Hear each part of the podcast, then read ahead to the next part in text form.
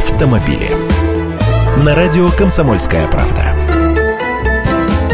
Здравствуйте! Не только машины могут вредить природе, но и природа машинам, а именно фауна. На Аркнейских островах, что на севере Шотландии, участились случаи возгорания автомобилей. Причиной стали гнезда, которые взялись устраивать птицы прямо под капотами легковушек. У одной из машин сразу после запуска мотора повалил густой дым из-под капота.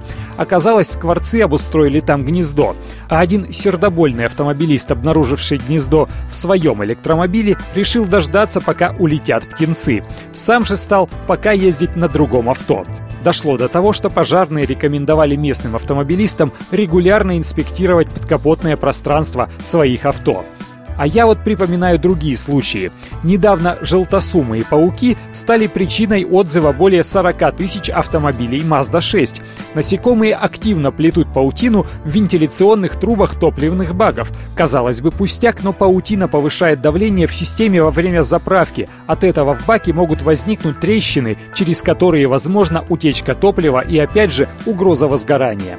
Есть несколько подобные проблемы и у столичных водителей. В подкапотном пространстве оставленных у подъездов автомобилей любят погреться крысы. Грызут изоляцию проводки. Говорят, предпочитают немецкую.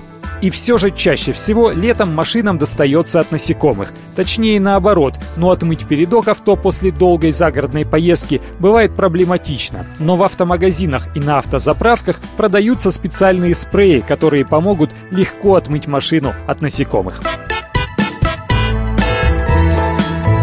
Автомобили.